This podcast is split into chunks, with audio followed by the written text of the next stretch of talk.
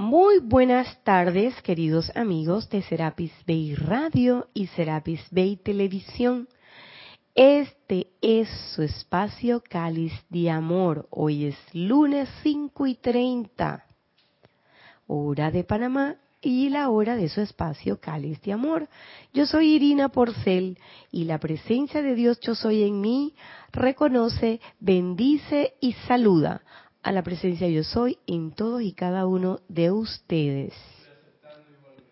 Bueno, estamos como siempre aquí, lunes, para el espacio y hoy tenemos, como acaban de escuchar, un ilustre cabinero, el hermano Carlos Llorente, al quien le damos las gracias por su participación y su apoyo. Si ustedes quieren participar en la clase, pueden escribirle a Carlos a través de Skype. La palabra es Serapis Bay Radio y con mucho gusto él comentará o preguntará según lo que ustedes tengan a bien. para este fin de semana no tenemos ningún anuncio del patrocinador. Eh, estamos trabajando el libro. Todavía no le he puesto la portada, pero créanme que este, La Edad Dorada, del amado Maestro Ascendido Kusumi,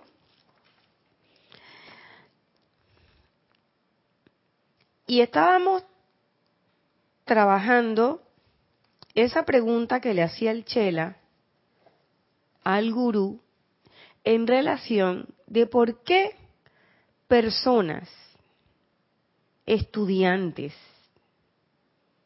tan diligentes en la enseñanza, llega un momento o pasan por algunos eventos que no parecen ser esa despliegue de paz, armonía, salud, opulencia. Y ellos ya habían dado los maestros, a través de, esta enseñanza del Guru y el Chela, el maestro nos había dado unas pautas. Uno, recordar que cada uno de nosotros comienza una encarnación después de otra en el momento justo y necesario. Y eso va a depender de acuerdo al uso de las energías que nosotros hemos estado realizando en cada una de nuestras encarnaciones. ¿Mm?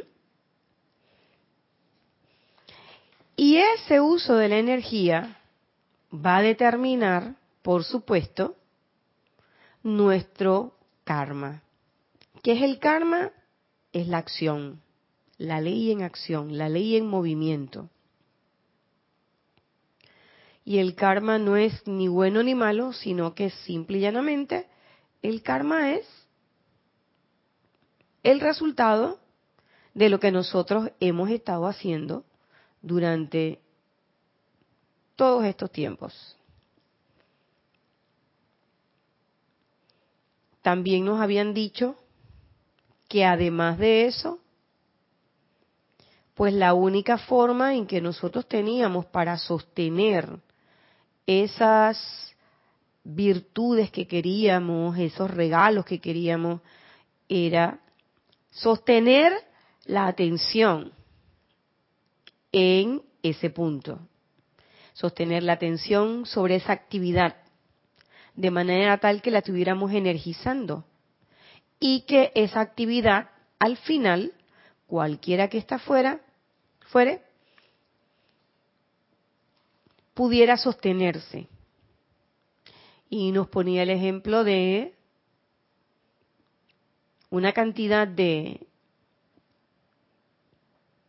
situaciones en las que nosotros simplemente apartamos la atención, decimos que queremos la salud, por ejemplo, pero apartamos nuestra atención de la salud y única y exclusivamente la ponemos dentro de la enfermedad de tal manera que lo que viene al final y lo que nos resulta es más enfermedad.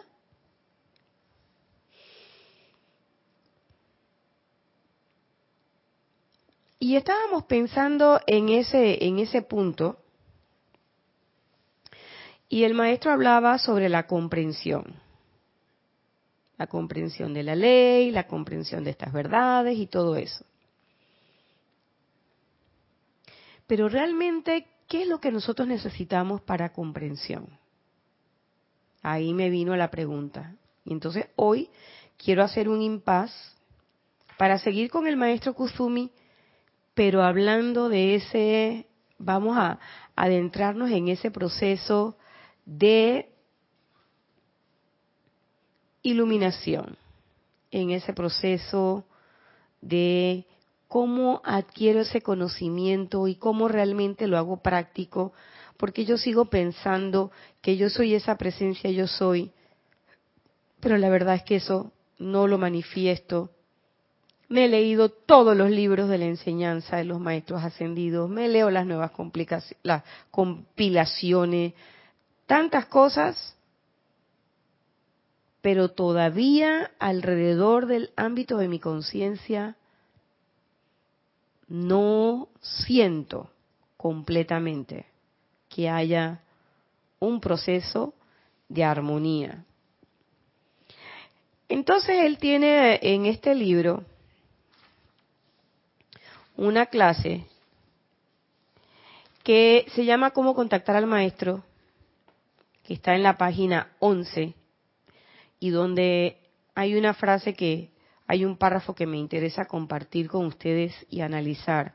Dice, uno de nuestros empeños en la actualidad es el de repolarizar los elementos en los cuerpos internos de los estudiantes en todo nivel, por lo tanto, por lo tanto, al decir de los estudiantes en todo nivel, desmitificamos el hecho de que yo estoy en la parte más encumbrada o esto solamente le atañe. ¿Tenemos problemas técnicos? No, está hablando que donde salen unas cositas que quisiera Ah, ok. Vale. ¿Cómo no? Entonces, él dice, de los estudiantes en todo nivel. Eso quiere decir que si usted acaba de llegar, usted entra en esa jugada. Si usted tiene 35 años en la metafísica, entra en esa jugada. Si usted es estudiante de sexto grado entra en la jugada y si es de primer grado también entra en la jugada, porque dice los elementos de los cuerpos internos de los estudiantes en todo nivel.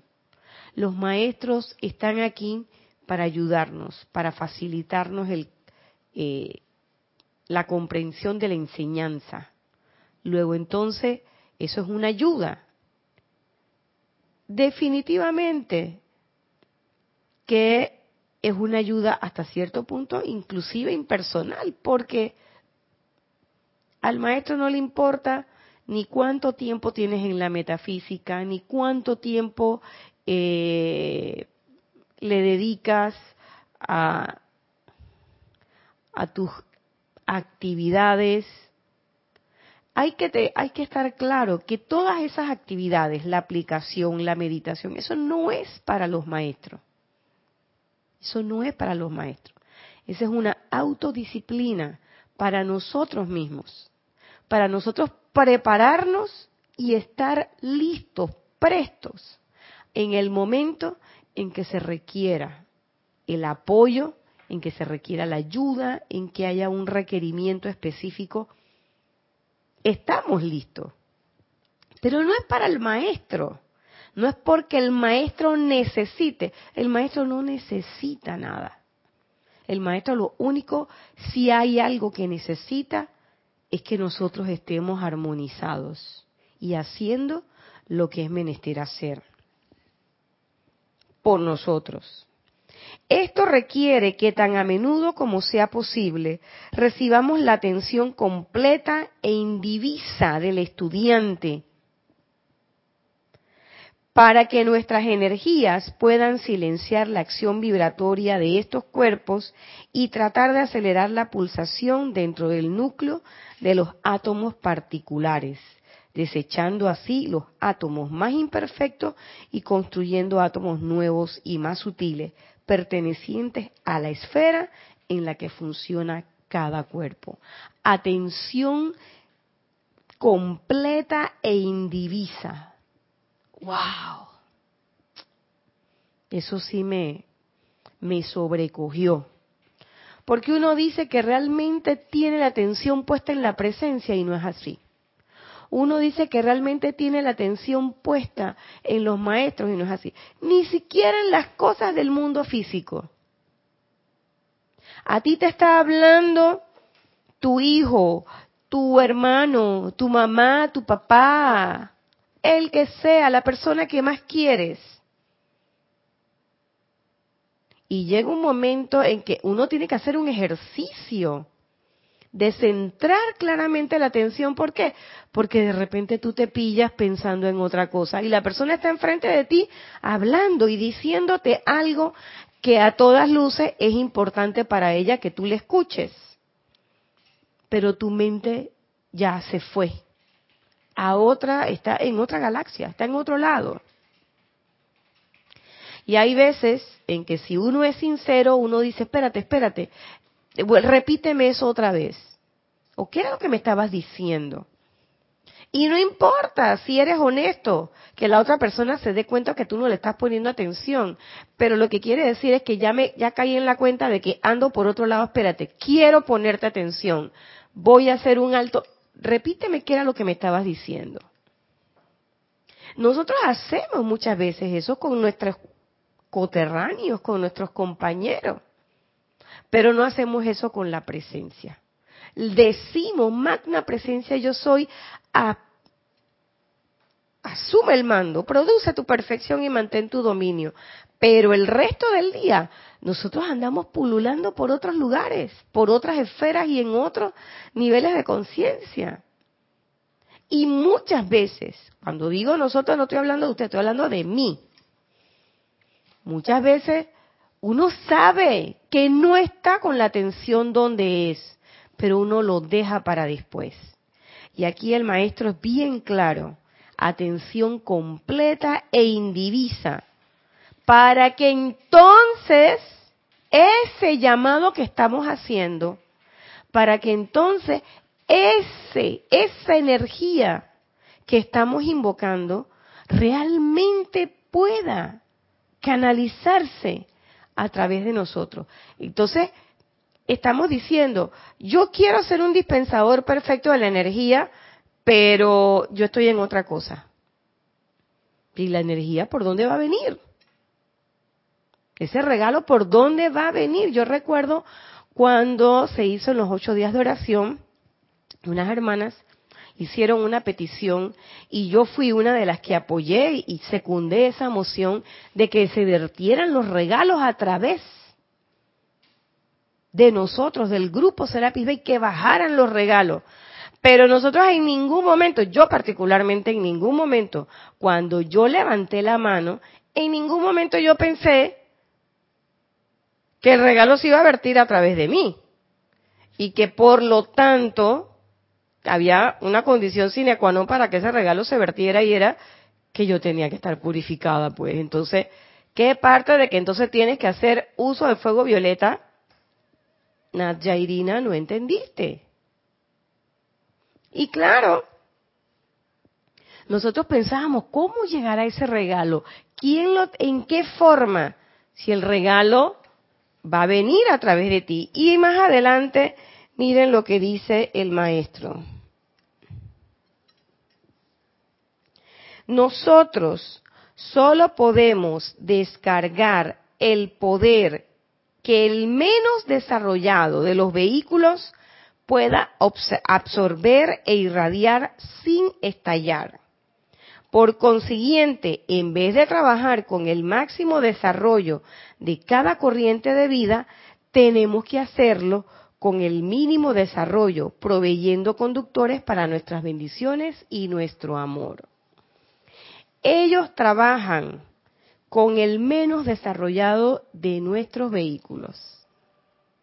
Porque si ellos nos enviaran, si toda esa energía viene en la forma en como, en que es menester que nosotros, no, que es menester no, en la forma en que nosotros ansiamos que venga, que me llegue bastante. Hace rato de puff, explotamos. ¿Por qué? Porque no aguantamos, no tenemos la capacidad para soportar esa impronta de energía. Es como cuando usted agarra, yo no sé, en biología hacíamos un experimento y poníamos, eh, le poníamos una solución que llamábamos hipertónica a una célula y la célula en ese tejido de repente se disgregaban, se estallaban, porque la presión del cambio era tanto que esas células no estaban preparadas para esa situación y entonces lo que hacía eran que, como unos globitos, ¡puf!, explotaban. Entonces los maestros lo que están haciendo es también velando por nuestro avance y que ese avance además sea consecuente con el nivel de preparación que nosotros tenemos. Entonces, en ese, en ese sentido, cuando hablamos de ese nivel de preparación, nosotros aquí tenemos muchos libros. Y yo pensaba en leer, en leer, en leer, y en leer y leer y leer y leer y leer. Y miren lo que el, el maestro plantea acerca de la lectura.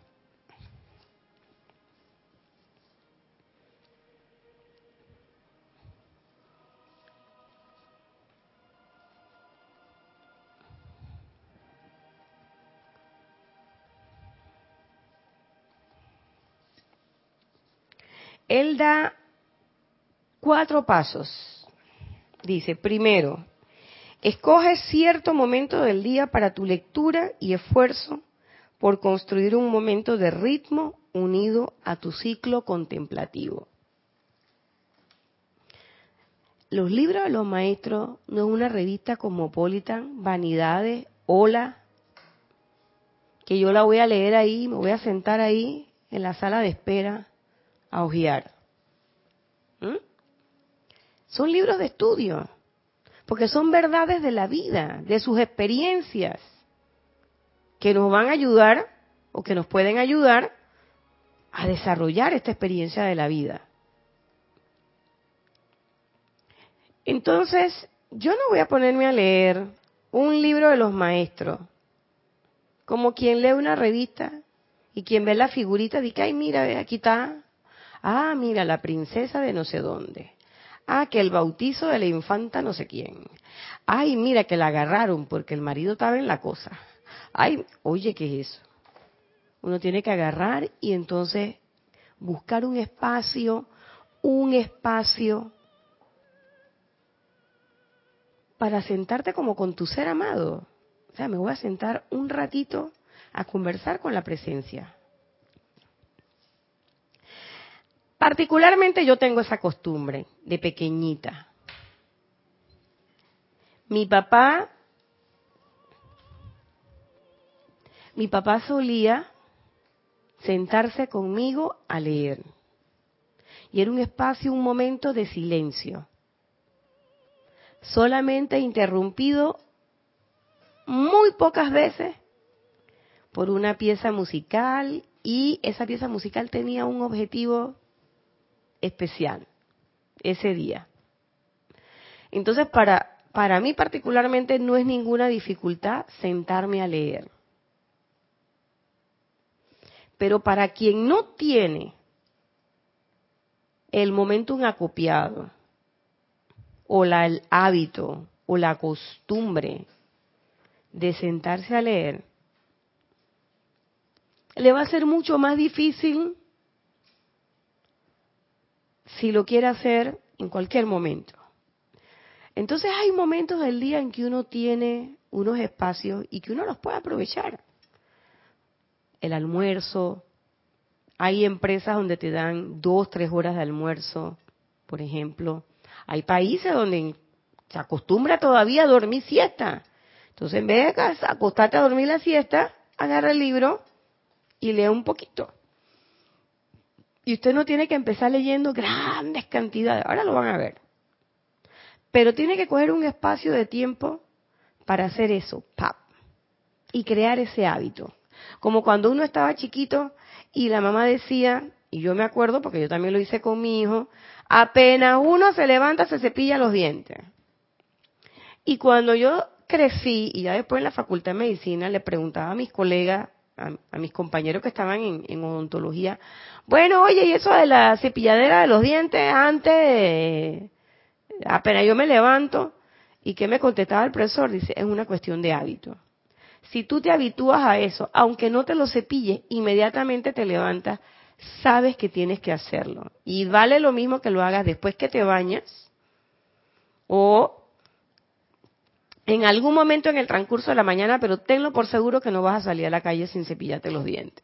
¿Por qué? Porque hiciste el hábito de que todas las mañanas te cepillas los dientes. De igual manera, uno se cepilla los dientes después de cada comida. Pla, pla, pla, pla. Y yo le volví, le preguntaba a ese colega, pero ven acá, si ya me lo, me lo cepillé en la mañana, para volver a comer y volver a cepillármelo después de la comida. Y él volvía y me respondía, Dice, oye, Nadja, es una cuestión de hábito.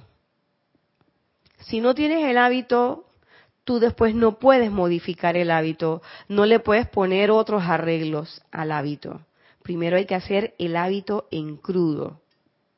Entonces tenemos que buscar un espacio y esa es la primera recomendación del maestro. Cierto momento del día para la lectura, un momento en que además tu mente, tú estés avenido a eso. A mí me resulta muy, muy, muy cómodo, pero bueno, eso es para para las costumbres y depende de, yo no estoy diciendo que eso es lo que tienen que hacer, yo les estoy poniendo mi ejemplo. A mí me resulta muy cómodo, por ejemplo, en las primeras horas de la madrugada y las últimas horas de la noche.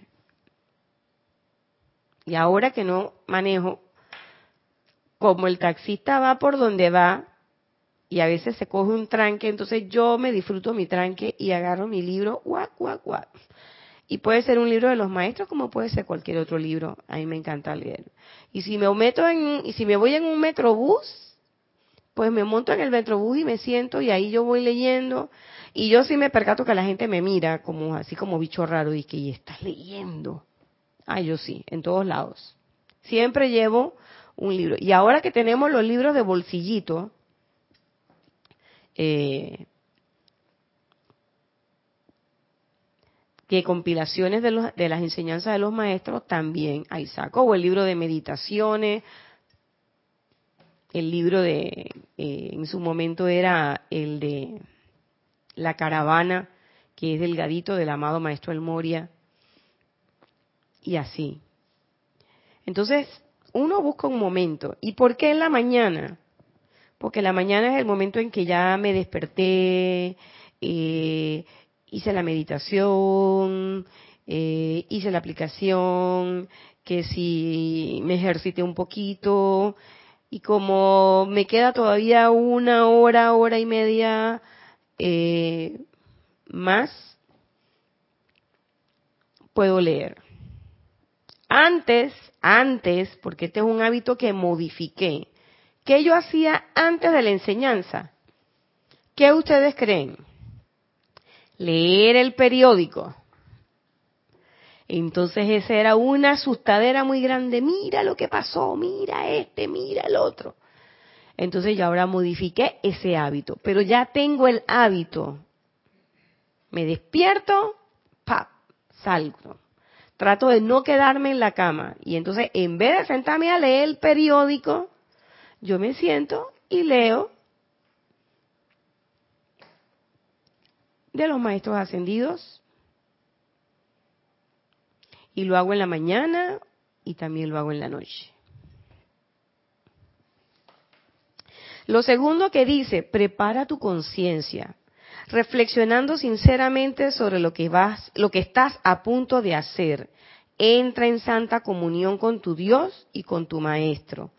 Calma tus vehículos mental, emocional y físico y eleva tu conciencia hasta que toque el aura espiritual del autor de las palabras que estás a punto de considerar. Pídele que te dé el sentimiento de maestro ascendido, la comprensión, el entendimiento, la capacidad para interpretar esas palabras dentro de la acción para la bendición de tu prójimo.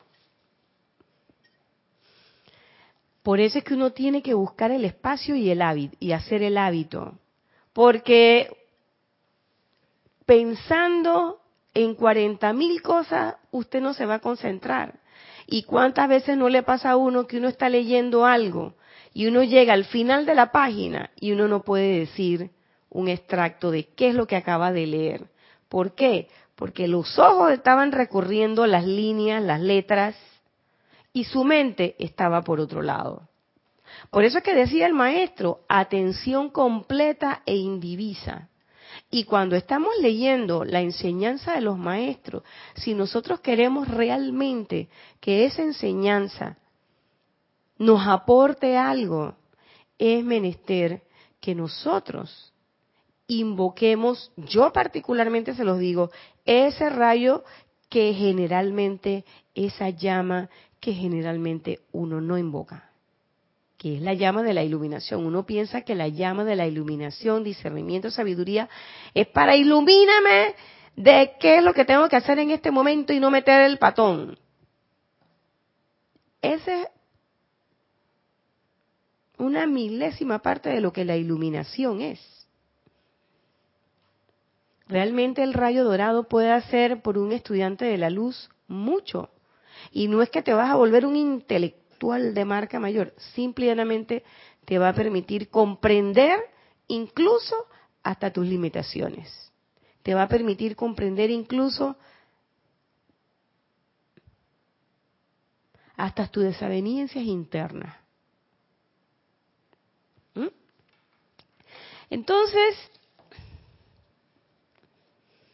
fíjense, cuando estábamos haciendo, cuando estaba Jorge con nosotros, y estábamos haciendo, hicimos, a mí me tocó participar y le doy gracias al grupo entero que, que nos ayudó en ese momento. Hicimos un pasaje sobre Margarita Danjou de la, del William Shakespeare. Yo le, yo le dije al maestro Saint Germain, bueno maestro Saint Germain, Dime cómo era eso de Margarita, o sea, porque no es nada más leerte este personaje y cómo yo hago para aproximarme a un ser que nunca voy a conocer, por lo menos en esta conciencia, que lo veo a través de otra persona que él actuó, pero ¿cómo realmente sería eso?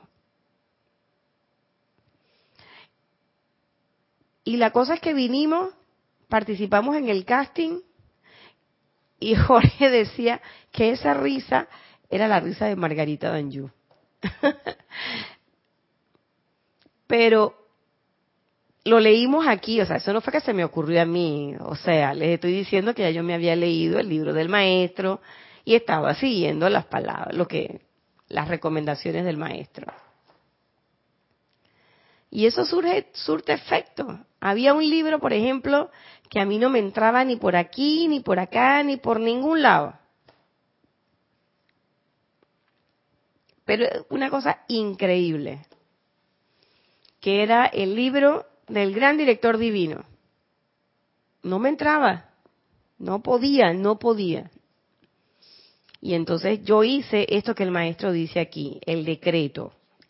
Amada presencia de Dios, yo soy. Es tu vida e inteligencia la que me capacita para leer, comprender, absorber y hacer lo que se requiere de mí. Por la vida yo soy muy agradecida. Amado Maestro, gran director divino, en ese momento, te pido tu sentimiento y tu capacidad para usar esta instrucción para la gloria de Dios y confort de la humanidad. Y yo empecé a dar unas clases del gran director divino. Y yo le metí ahí que yo quería que él me explicara, porque él, era el maestro del amado Maestro Jesús, y él le había dado al Maestro Jesús ese mantra de yo soy la resurrección y la vida. Digo, yo quiero saber cómo desde la perspectiva de mi profesión yo puedo ser la resurrección y la vida. Y tuvimos un año trabajando todo lo que tenía que ver con sanación de la mano con el gran director divino, con el amado maestro Saint Germain y con el amado maestro Hilarión. Una experiencia bien, bien interesante. Pero además, ¿saben en qué caí yo en la cuenta? Que cuando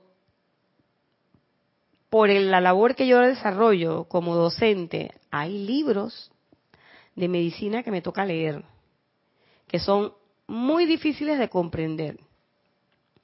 Y yo invoco al amado maestro Kusumi para que me ayude. No son libros de la enseñanza, pero son libros que yo utilizo en mi diario bregar. Y en ese sentido, también la enseñanza me ayuda, se expande mi conciencia y a veces yo logro comprender cosas que son bien pequeñitas, bien sencillas, que estaban ahí, que uno se las ha aprendido de memoria porque toda la vida siempre nos han dicho que todo esto es pura memoria, pura memoria y no es cierto. Y entonces cuando uno comprende realmente cómo se van dando esas cosas, no solamente logro entender las cosas que me están sucediendo, las cosas que están sucediendo afuera, sino también comprender cómo la perfección de la magna presencia yo soy se manifiesta para cada ser humano en una forma bien individual y bien particular. Lo tercero que dice el maestro, no leas apresuradamente. Recuerda que la glotonería no solo es de la carne, sino también de la mente. Permite que tu mente reverente, respetuosa y amablemente aborde las enseñanzas del maestro y haz pausa en las oraciones y párrafos que la gracia de la presencia eterna puede enfatizar a través de tu propia luz del alma. Nosotros queremos agarrar un libro y leérnoslos todos, de una sola vez. Y a mí particularmente me ha pasado que hay libros que yo he leído seis, siete veces.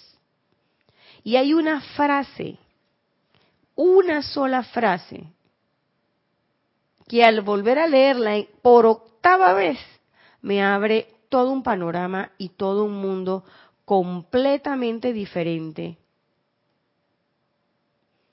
de entendimiento y comprensión de la enseñanza de los maestros.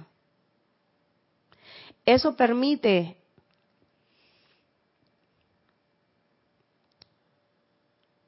Eso me permite cada vez más estar atenta sobre las cosas que están pasando. Cada, y no es que me voy a aislar, porque no me aíslo. Yo sigo viviendo en este plano, yo sigo eh, relacionándome con las personas de este plano, yo sigo teniendo mi hijo, mi perro, mi trabajo, todas las cosas que en las que yo me desenvuelvo, pero se hace con otra actitud, desde otra perspectiva, completamente diferente. Y es, y caer en la cuenta de eso es un regalo invaluable es un regalo que yo no puedo regatear. Entonces no lo puedo dejar para después. No lo puedo dejar para mañana o no lo puedo dejar para más tarde. Es un regalo que lo hago en este momento. ¿Mm?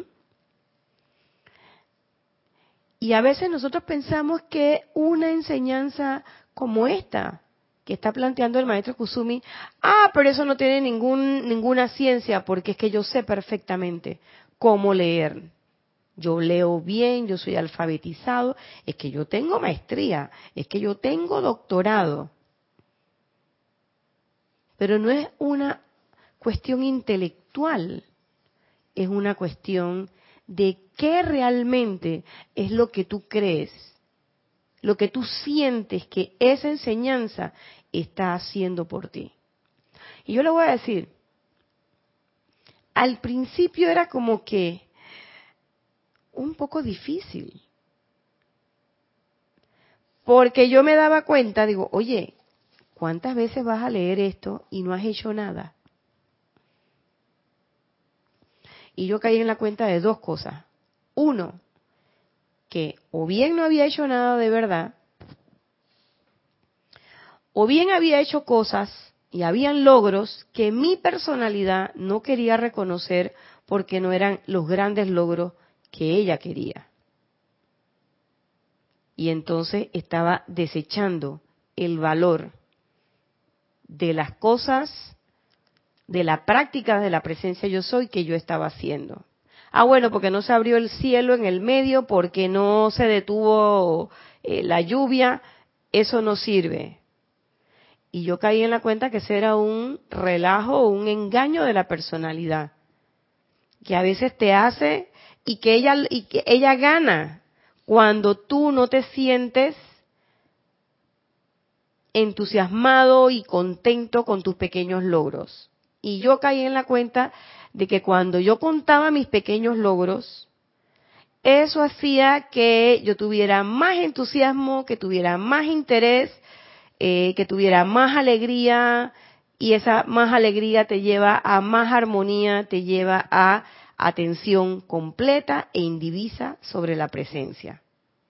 Y que el no hacerle caso a las pequeñas, por así decirlo, a los pequeños logros de todos los días, el no hacer caso de eso y también con una falsa sensación de humildad, dice que, porque no me voy a creer. Es que si yo esa es una cosa, eh, eso no tiene importancia. Sí tiene importancia. Sí tiene importancia. Contar lo que tenemos y no lo que nos falta. Saber que los maestros están allí en lo pequeño y en lo grande. Y no desmeritar eso. ¿Por qué? Porque por más pequeño que sea, es la acción de la presencia trabajando a través de nosotros. Y si yo le digo, ah, eso no es nada, yo estoy diciendo que la presencia no es nada.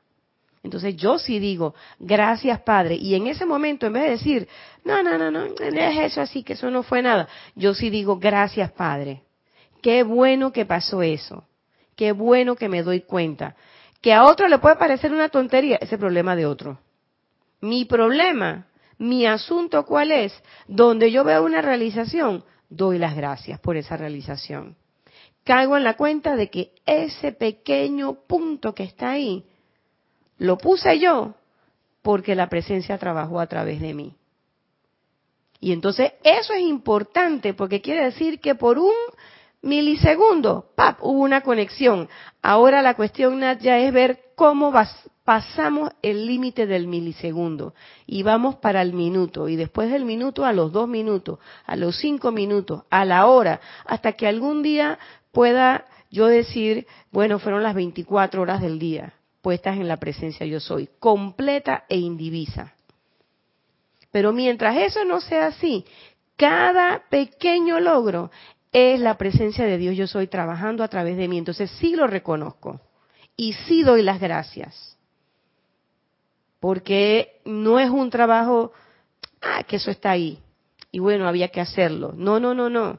Eso tú lo puedes decir, eh, esa es una frase muy usada y también llena de mucha, llena de mucho orgullo. El decir que, ay, no, no, no, no fue nada. Es que tú sabes que ese es mi trabajo. No, es que ese, no, no, no, no, no. No es así es dar las gracias. Y si alguien te da las gracias por una cosa que sea pequeña, acepta esa gracia. ¿Por qué? Porque esa es una presencia yo soy, reconociendo el trabajo de otra presencia yo soy. Y yo caí en la cuenta de eso, de que ese agradecimiento es bilateral. No solamente hay darle gracias a la presencia por todo, sino también ser capaz y ser humilde de recibir el agradecimiento de cualquier persona, desde el más encumbrado hasta la persona que tú menos te imaginas. Ah, pero es que uno nada más quiere que le dé las gracias a las grandes multitudes y que el reconocimiento sea público y que además venga con foto y venga con papelito y además que sea deducible de impuestos. Pues no, a veces es una cosa mínima y a veces el agradecimiento ni siquiera ve es de palabra. A veces el agradecimiento es en un gesto. A veces el agradecimiento, gracias Carlos, es en una sonrisa. El agradecimiento está todo el tiempo y es la presencia yo soy manifestándose a través de otras presencias yo soy al mundo entero. Y ahorita decía, conversábamos con Carlos y él decía, se avecina una tormenta. Y yo decía, me encanta cuando llueve en la noche porque se refresca todo el día, toda la noche. Y donde yo vivo, en el Palomar, donde yo estoy, hace frío. Entonces, hay gente que se pone brava porque llueve y las calles se encharcan y viene el tranque y no sé qué. Pero yo doy gracias porque, oye, es un día, es una noche en que no voy a prender ni abanicos, ni aire, ni nada, en que voy a abrir las ventanas y van a ser las ondinas las que me van a refrescar la noche. Gracias. A veces el mundo te sonríe de esa manera, pero depende de uno ver esas bendiciones, aceptarlas por más pequeñas que sean. Y yo a veces percibo que se requiere más humildad para aceptar las pequeñas bendiciones que para aceptar las grandes bendiciones y de manera pública. Entonces dice él, y lo tiene en mayúscula, no es cuánto lees, ni cuánto sabes, sino lo que eres, lo que le dará la medida de tu capacidad de la asimilación espiritual. Yo se los digo, y lo confieso, sin ningún resquemor, lo digo. Yo me he leído de los libros originales todos. Ahora, eso sí, pregúntenme. eso es otra cosa.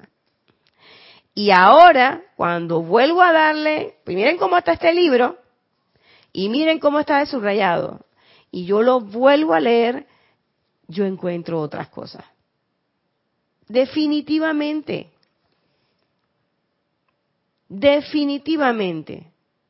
Porque del principio a esta fecha ha habido mucha oportunidad para practicar y para no practicar. Porque no es nada más con la práctica de la presencia que uno aprende.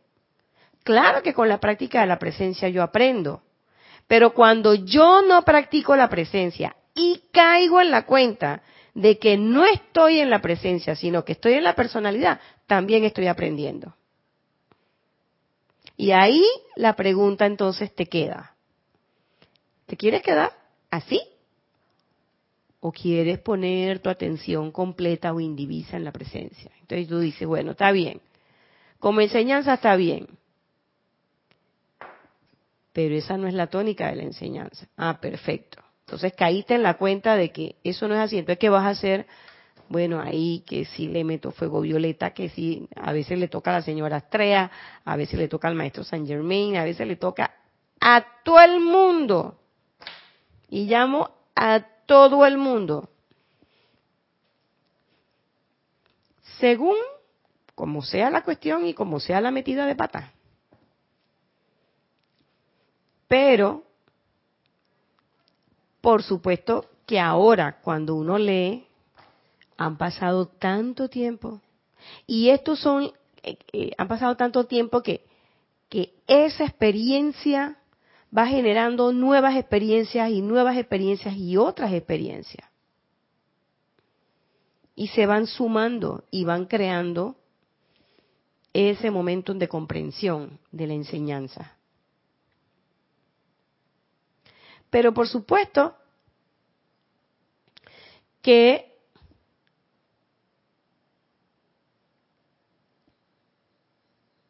en materia de conciencia,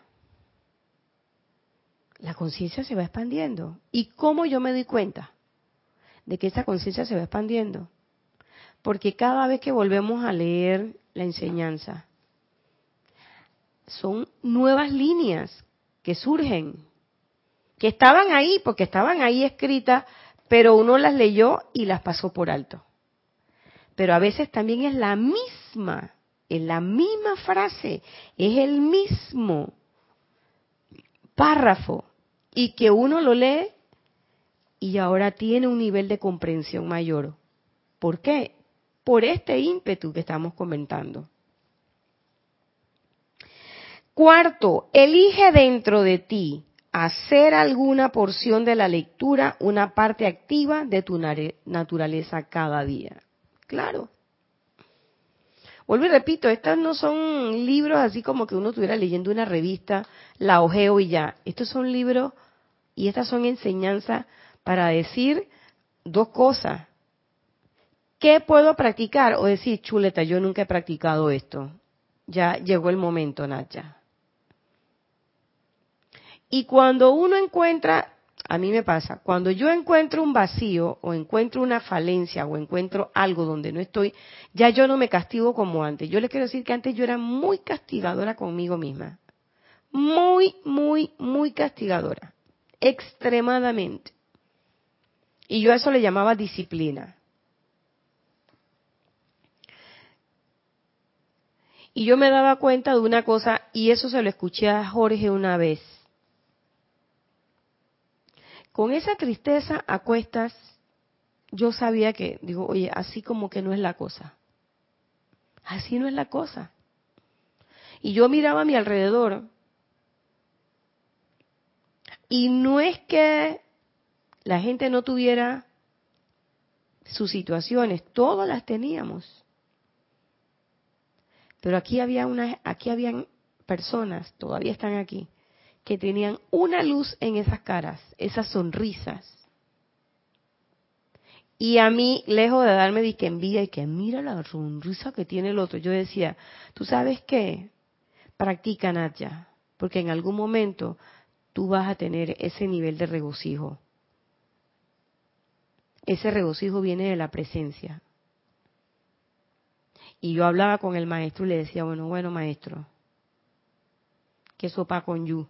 Vamos, que yo quiero tener ese, yo quiero tener ese regocijo en mi corazón.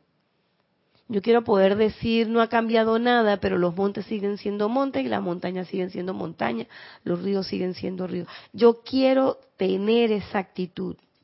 Yo quiero saber cómo yo me proyecto hasta allá. Y que sea auténtico. Porque yo me conozco sea, yo no lo quiero, o sea, era una conversación conmigo misma y con la presencia y con el maestro. O sea, yo quiero saber y quiero estar convencida yo de que así como me siento, en efecto, así me siento, que no es una una parafernalia, que no es una pantomima. Y dice quinto, cuando hayas completado tu lectura otra vez haz una breve invocación a tu propia presencia yo soy y al maestro con quien has mantenido comunión para que alimenten por medio de la gracia espiritual la verdad cósmica, las semillas plantadas en tu conciencia. Pide que las ideas que te fueron confiadas se conviertan en flores manifiestas de expresión perfecta en tu mundo y en el mundo de tu prójimo. Y el decreto es el siguiente amada presencia de Dios yo soy. Vierte la luz de tu gracia sobre mi conciencia. Alimenta las semillas plantadas por el Maestro. No permitas que sea yo amonestado a lo externo, mas no inflamado a lo interno. No sea que la palabra que he escuchado o leído, mas no practicado, conocido mas no amado, creído mas no observado, se eleve en juicio contra mí. Y ahí yo comprendí Yo no puedo, bajo ningún concepto, pensar que alguien tiene menos o más comprensión que yo de la enseñanza. Simple y llanamente es una comprensión diferenciada. ¿Diferenciada en qué? En lo que el maestro decía al inicio. De acuerdo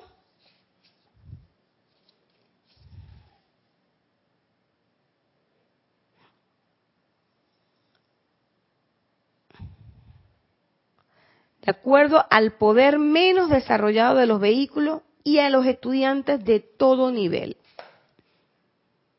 Entonces yo no tengo ni quiero caer en ese error de pensar que porque lo dice fulanita no tiene el nivel y la elevación de como lo dijo Sutanito, porque Sutanito sí tiene un nivel elevado y esta otra menganita no. Y este menganito que está aquí tan calladito, ese no sabe nada. La que sabe soy yo. Eso no es así. Eso es una falacia. Esa es la personalidad engañándonos.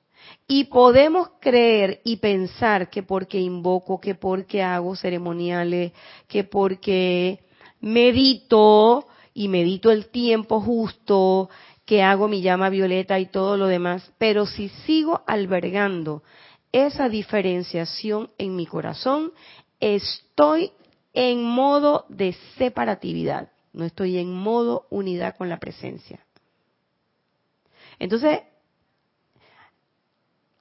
es importante porque a veces nosotros vemos cosas a nuestro alrededor que vienen de nuestra comprensión mental de la vida. Y cuando esas manifestaciones llegan y cuando esas cosas se, se, se ven a nuestro alrededor, nosotros no las podemos identificar como parte de nuestra conciencia. Y sí lo es. Y sí lo es, claro que lo es. Y quizás yo puedo tener, porque tengo, como lo decía el maestro en la clase pasada, tengo un momento acopiado de otras vidas, de un gran acervo cultural e intelectual, y que quizás lo he patrocinado en esta encarnación, pero no es cuánto sabes, sino es lo que eres. Entonces tus actos van a denotar quién tú eres realmente. ¿Qué es lo que estás haciendo? ¿Hacia dónde te estás moviendo? Te estás moviendo en la escalera hacia adelante y hacia arriba, hacia la ascensión. ¿Y la ascensión qué es? La ascensión no es nada más ni nada menos que el camino de regreso a casa. ¿Y el regreso a casa qué implica? La unidad con ese hediondo que tenías al lado y que no te caía bien y que cuando tú estés en tu escalera de la ascensión tú no puedes mirar para el lado y decir que y ese va a venir en la misma escalera que yo sí en la misma que tú. Y cuidado que va un escalón más arriba. Porque entonces ahí estamos en la parafernalia de la vida. Entonces de qué se trata se trata de que la única forma de que nosotros tenemos de que esta enseñanza se haga uno en nosotros, es que nosotros querramos que sea así. Todo esto que yo les he leído y todo esto que dicen los maestros, todo eso que está ahí, eso es palabra muerta.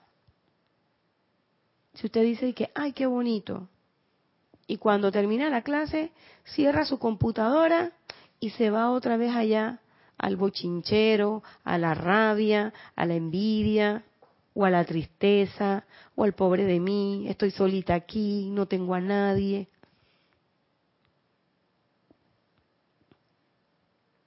Si usted no toma la decisión, jamás lo va a lograr.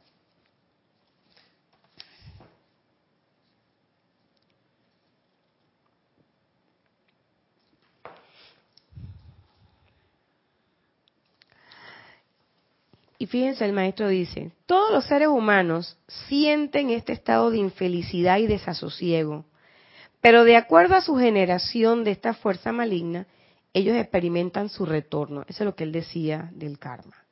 Ustedes pueden hacer mucho para aliviar el karma a aquellos a su alrededor que están siendo cimientos de sus propias creaciones, investidos con la misericordia y el amor que puedan elevar sus llamados pidiendo misericordia y amor, e igualmente la disipación de esas nubes mediante la luz, sin que las masas tengan que experimentar sufrimiento excesivo. Pero ¿cómo yo voy a hacer eso? Si yo no, yo siento que la masa está allá y yo estoy acá. ¿Cómo yo voy a hacer eso si para mí esa es una gente que fuchi? ¿Cómo yo voy a hacer eso si yo siento que tú eres intelectualmente menos desarrollado o menos afortunado que yo? ¿Cómo yo quiero ponerme la corona de los Elohim?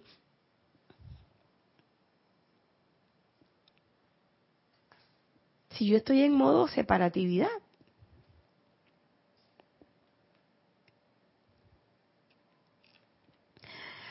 Y miren lo que dice el maestro para terminar.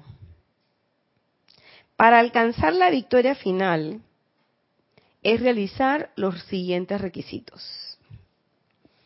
Uno, aplicación constante de la ley. ¿Cuál es la aplicación constante de la ley? ¿Cuál ley? La ley eterna de la vida. Lo que piensas y sientes, eso trae a la forma. Entonces, yo no puedo traer a la forma la armonía de este mundo o la armonía divina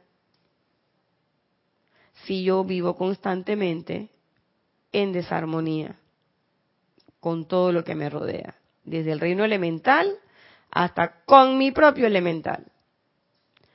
Yo no puedo de hacer la aplicación constante de la ley si constantemente yo me veo separada de los demás y considero que yo sí tengo la presencia yo soy, pero tú no tienes esa presencia yo soy la invocación y atracción constante de la llama. Y aquí yo acabo de percibir que son cuatro pasos, uno interrelacionado con el otro. Y yo no puedo hacer una invocación efectiva y atracción constante de la llama si yo no aplico la ley. Si yo no pienso y siento coherentemente, yo no voy a traer una manifestación coherente, o sea, voy a traer una, una manifestación discordante.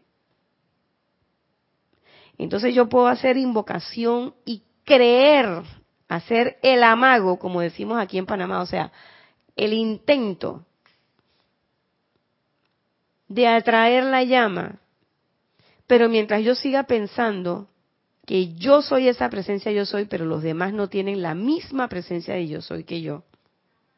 Que hay una diferencia entre ellos y yo. Y que no estoy de acuerdo con esa diferencia.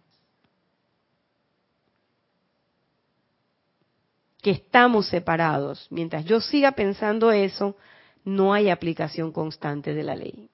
Porque además la aplicación constante de la ley me devela que es la presencia yo soy.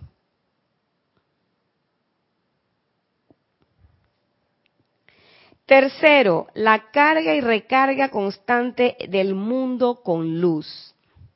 Y volvemos a hacer el mismo ejercicio. Si no tengo aplicación constante de la ley, la invocación y la atracción de la llama no van a ser efectivas. Va a ser como decía, eh, como dice el amado Serapis Bey, una imitación burlesca. Yo voy a creer que porque abro los brazos y digo magna presencia yo soy, pero yo estoy en el, en el, en el modo separatividad, no estoy en el modo unidad con la presencia.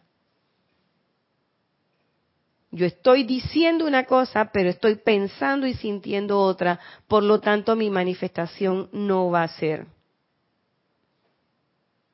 esas llamas benditas. Yo digo que atraigo esas llamas benditas, pero ¿qué va? Yo no soy en ese momento la presencia yo soy. Estoy haciendo una imitación. Y por lo tanto no puedo cargar y recargar constantemente el mundo con luz. Yo digo que estoy lanzando bendiciones, pero no es así. Y cada uno tiene que hacerse esa introspección muy personal. ¿Por qué? Porque cada uno sabe exactamente cómo piensa y siente. Y sabe realmente si ese bendiciones es desde el corazón o es de los dientes para afuera. Si realmente yo creo que en ese individuo que está en la calle tirado allí está la presencia yo soy o en esa persona de mi trabajo que me saca la tabla y que me pone en quinta cada vez que la veo o lo veo. Ahí es donde yo me voy a dar cuenta si realmente yo puedo hacer aplicación constante de la ley y si ese uso del fuego sagrado es efectivo o no es efectivo. Y el cuarto punto, vigilancia perenne.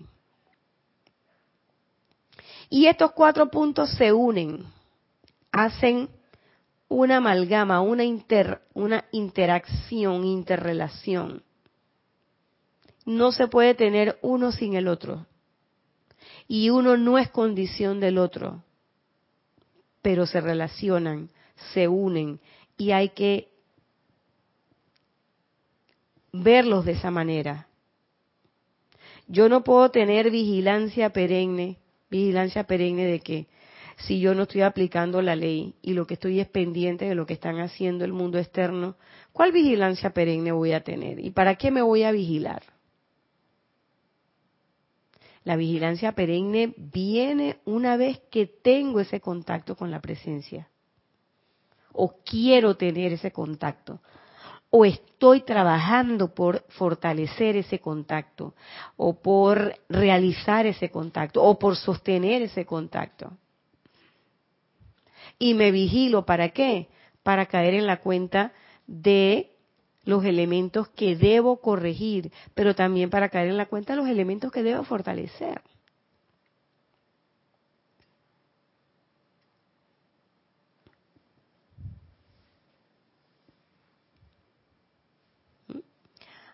¿Alguna pregunta? Ah. Así que ya sabemos, si queremos la victoria, son cuatro puntos bien claros. Pero si realmente nosotros queremos pasar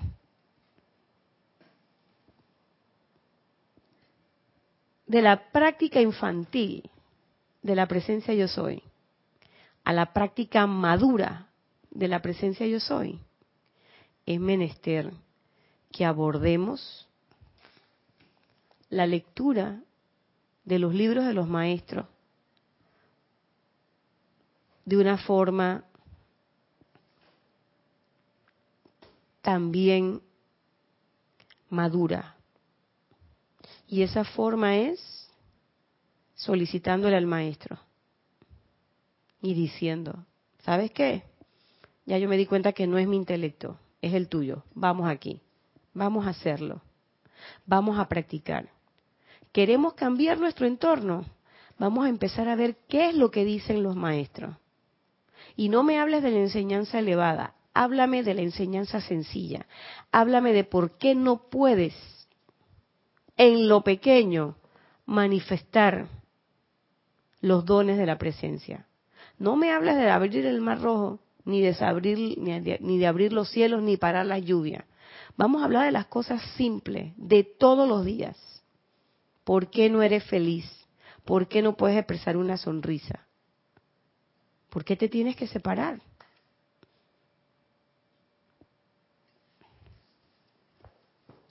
Esa es una pregunta que me he hecho durante toda la semana. Yo no sé si tengo la respuesta, pero sí sé dónde la puedo buscar. Y yo espero que ustedes también hagan esa búsqueda, bien profunda y bien adentro. Contacten a su presencia yo soy, háblenle, comuníquense. Y las cosas van a cambiar. Esta es su clase de hoy, lunes. Nos vemos el próximo lunes, 5 y 30. Este ha sido su espacio cáliz de amor. Que la presencia de Dios yo soy siempre, siempre, siempre les devengue bendiciones, muchas bendiciones en su vida y en sus quehaceres. Muchas gracias.